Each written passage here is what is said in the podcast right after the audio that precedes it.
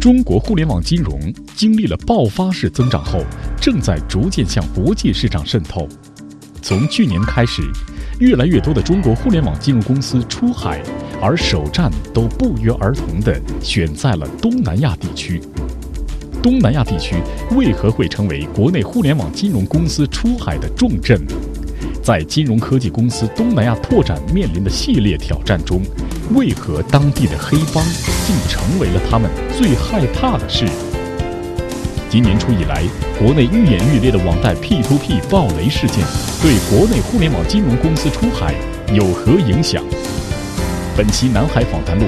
主持人张雪对话中国社科院金融市场研究所所长助理杨涛，讲述中国互联网金融科技企业东南亚出海征途中经历的惊喜与挑战。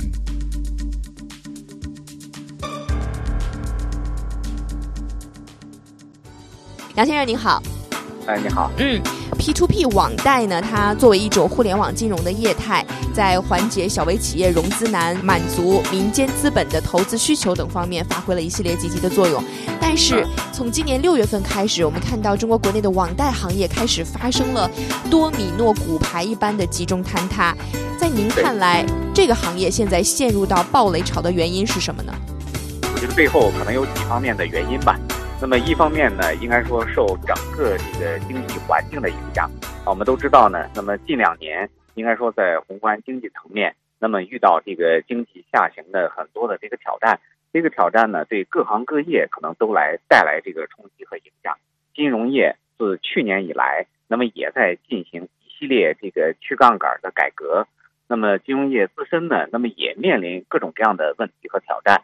那么这样一些宏观层面、这个金融行业层面的因素呢，落到这个 P to P 行业，那么从这个资金端到资产端，那么肯定都会带来影响。那么资金端呢，无非就是说，那么这个资金来源，那么投资者手里还有没有这个余钱，那么肯定整个行业都会受到一定程度的影响。那么从这个资产端来看呢，那么各个行业，那么在下行周期里。那么都遭遇一些这种资本收益率、回报率下降的一种状况。那么这里面能否选择更多的好资产？那么对于平台来说，影响肯定也很大。嗯。那么除了这样一些外部因素之外呢，从这个平台自身来说，其实也遇到这个一些问题。也就是说呢，前几年这个 P2P 网贷平台在快速发展的过程当中，首先呢是出现了所谓鱼龙混杂的现象。那么其中有一些这个所谓暴雷的呢，或者本身就从事着一些，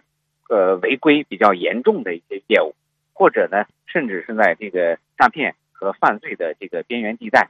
那么他们出问题呢，肯定也是正常的。那么另外呢，呃，还有一批可能是希望把自己这个平台运营好的这样一些机构，但是呢，无论是这个平台的这个风险管理能力。还是说这个对好资产的识别能力各方面呢，可能也有一些不足。那么遇到了这些外部周期性挑战，或者说这个市场心理脆弱的时候，这样一些平台呢，同样也会遭受这个冲击和影响。呃，所以呢，我觉得前一段时间所谓的这个暴雷潮呢，需要从这个外部环境和这个行业自身、平台自身这几个层面来综合来看。啊，所以也是一个阶段性，我觉得比较正常的一个现象。嗯，内外因都有哈。那您认为这对行业发展来说意味着什么呢？那么对行业发展来说呢，我觉得经历这轮所谓的这个暴雷，那么很大程度上也是一个呃这个良币驱逐劣币的过程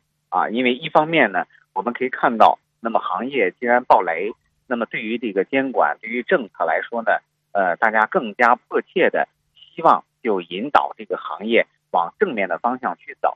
那么，通过观察这些暴雷的平台所出的问题，那么使得我们下一步无论是监管层面，还是这个备案，还是其他一些自律措施，那么更加有这个针对性啊，也推动相关新的制度呢。那么从外部进一步健全下来啊，这是我觉得很重要的一个层面。那么从行业自身层面来说呢，那么剩余的这样一些良币。啊，那么也更多的对于这个风险、对于行业、对于社会责任感、对于商业模式的可持续性有更深刻的一些认识。那么我们可以看到，经过这轮暴雷潮之后呢，那么这个行业相对来说头部的这些企业，慢慢的也都稳定下来啊。那么在新的逐渐走向合规备案的这个前提下呢，他们的商业模式慢慢的也会逐渐经受住一些考验。那么三一个呢，呃，从这个投资者的角度，那么也经受了一轮这样的所谓的风险的考验啊。只有这个血淋淋的风险的现实呢，才能使大家对于未来参与到这个行业当中，那么是否更好的进行自我保护呢？有更深刻的一些认识啊。与此同时呢，前段时间这个出现暴力的过程当中，那么也出现了一些所谓的老赖啊。也就是说呢，我们可以看到有些这个平台，那么在出问题，那么很大程度上呢，那么也是由于那个很多借款人在其中的推波助澜，希望这个平台倒掉，那么未来他就不用还钱了啊。所以这一轮对于这些不同层面的参与到平台当中的。呃，业务的个人来说呢，我觉得也是一轮这种金融消费者专业的知识教育啊。对于这个未来这个市场各方走向一个呃更稳定、更健康的一个合作生态呢，我觉得也都是一场比较好的这样一场呃算是挑战吧。啊，这个挑战可能是带来更好的一个结果。嗯，总归是一个双刃剑哈。那刚刚您也谈到了，呃，这一系列的暴雷潮呢，也给很多投资者上了血淋淋的一课哈。那可能大家更关心的是，那这些有问题的这些平台，它究竟会有哪些违规操作？我们投资者如何去识别他们的骗术呢？能不能给大家支几招？过去大的这个环境啊，监管环境、备案环境等等，那么都有一些这个不足之处啊。那么这个不足之处呢？对于这个一般消费者来说，那么要进行更加专业的风险识别，那么实事求是的来讲还是比较难的啊。那么当然，那么现在环境是在不断的变化，那么在这个过去，在现在这个不断的演变的过程当中，一方面大环境是逐渐向好的，那么未来好的平台呢，那无非就是首先是通过啊这个所谓合规的一个备案，那么某种程度上呢。起码表明啊，他们在逐渐往好的合规的这个方面转啊。当然，其他一些这种附加的因素呢，虽然不能够为平台做信用背书，但多多少少也可以做一些所谓证明。比如说像银行存管啊，那么再比如呢，你要更深入的识别它有没有问题。那么过去就会看到所谓出问题的典型的有这个所谓假标啊，有这个自融。啊，有这个过程当中，是不是这个平台标的有大量的虚假的资产啊？等等这样一些东西呢？那么如果说想在这个领域更深入的这个介入的这个投资者来说，那么他可能需要更细致的去进行甄别啊，因为无论如何呢，高风险啊、高收益这样一些东西都始终是如影随形的。那么如果希望在高风险下安全的获得高收益，就必须要付出更多的努力啊！通过专业的学习跟借鉴呢，来更有效的识别过去这个行业曾经发现过的、大家认为比较共识的各种各样违规的这样所谓的行为啊。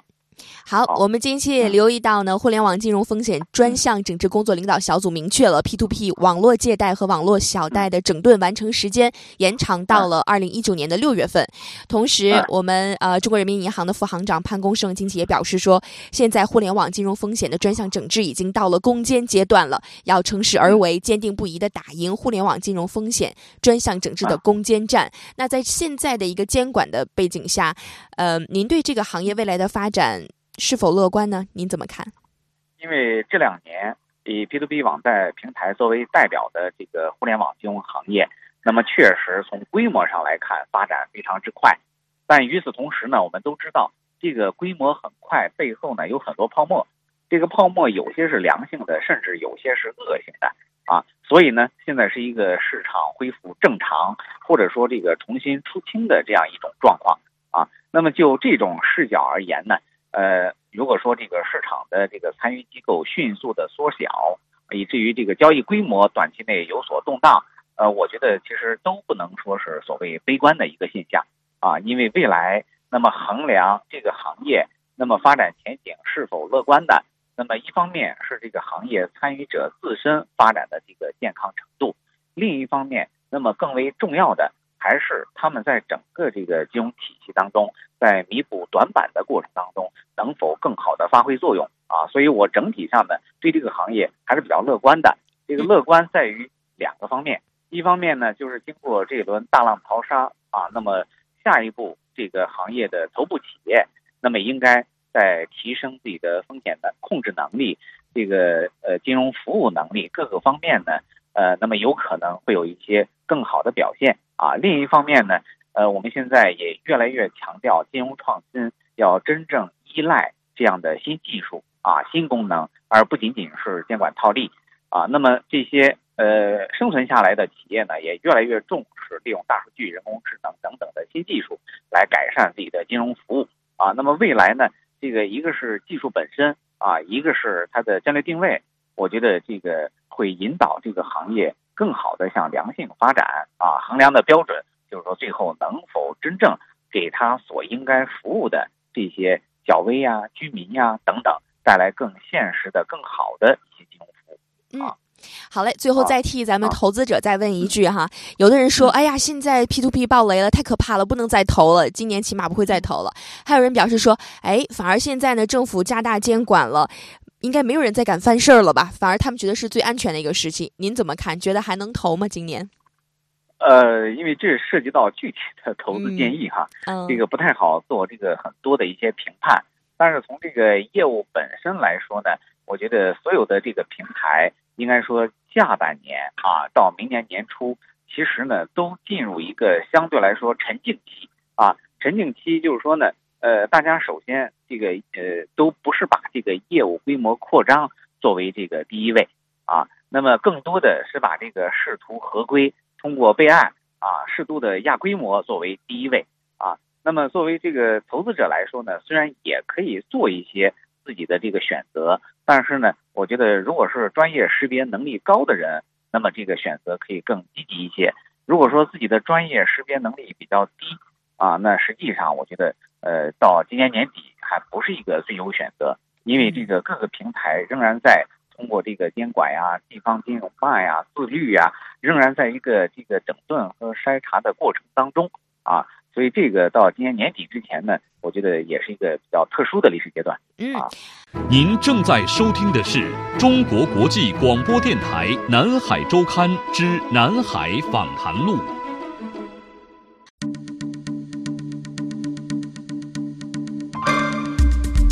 中国互联网金融经历了爆发式增长后，正在逐渐向国际市场渗透。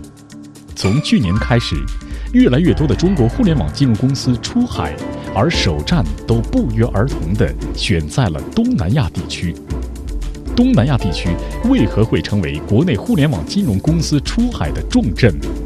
在金融科技公司东南亚拓展面临的系列挑战中，为何当地的黑帮竟成为了他们最害怕的事？今年初以来，国内愈演愈烈的网贷 P2P 暴雷事件，对国内互联网金融公司出海有何影响？本期南海访谈录，主持人张雪对话中国社科院金融市场研究所所长助理杨涛，讲述中国互联网金融科技企业东南亚出海征途中经历的惊喜与挑战。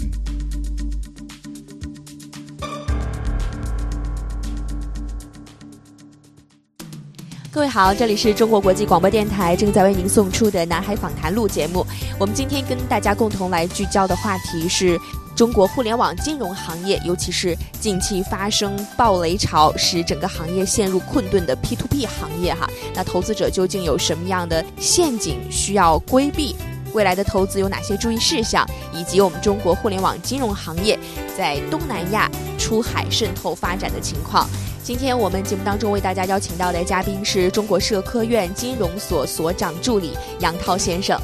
好，那我们接下来把视线来转向海外吧。中国互联网金融爆发式的增长背后呢，我们看到也逐渐的向国际市场去渗透了。从去年开始，越来越多的中国互联网金融公司开始出海，而首站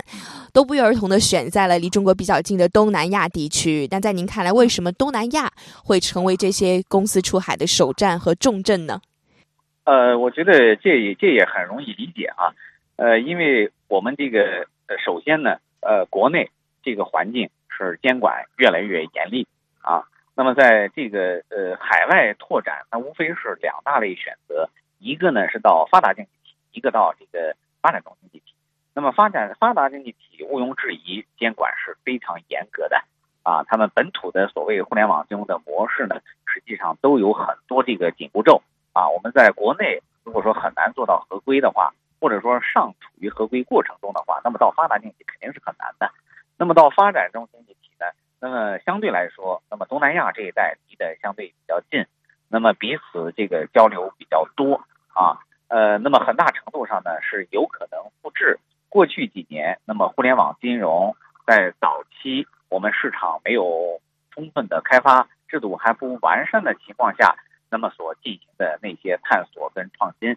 啊，那么呃，也就是说呢，进入东南亚，我觉得是一分为二的来看的啊。那么客观来讲呢，那么有一些平台，那么试图重新抓住这样一些未经开发的所谓的市场机会啊，更多的我们可以理解为。一个还是偏正面的啊，当然这个过程当中虽然有一些制度套利呢，但总体上它是想正面发展的。那么不得不承认呢，有的平台呢，我觉得可能带有这种所谓向海外进行转移，包括资金转移的这种可能性啊，因为毕竟这个海外跟国内现在面临的这个监管环境、发展的条件有一点点这个差异性。好，我们再来看一下坏账率的方面吧。我们看到中国金融科技公司出海东南亚遇到的一个最大的问题，目前看说是坏账率太高了。呃，根据我们相关记者的了解说呢。最恐怖的时候，当地的坏账率甚至比我们中国国内会高出百分之二十。仅二零一七年一年，因为风控不足的原因，从东南亚回归的中国的金融科技公司就有两三百家，占到当年出海公司总量的近三成。那您觉得在东南亚地区坏账率这么高的原因，可能会有哪些方面？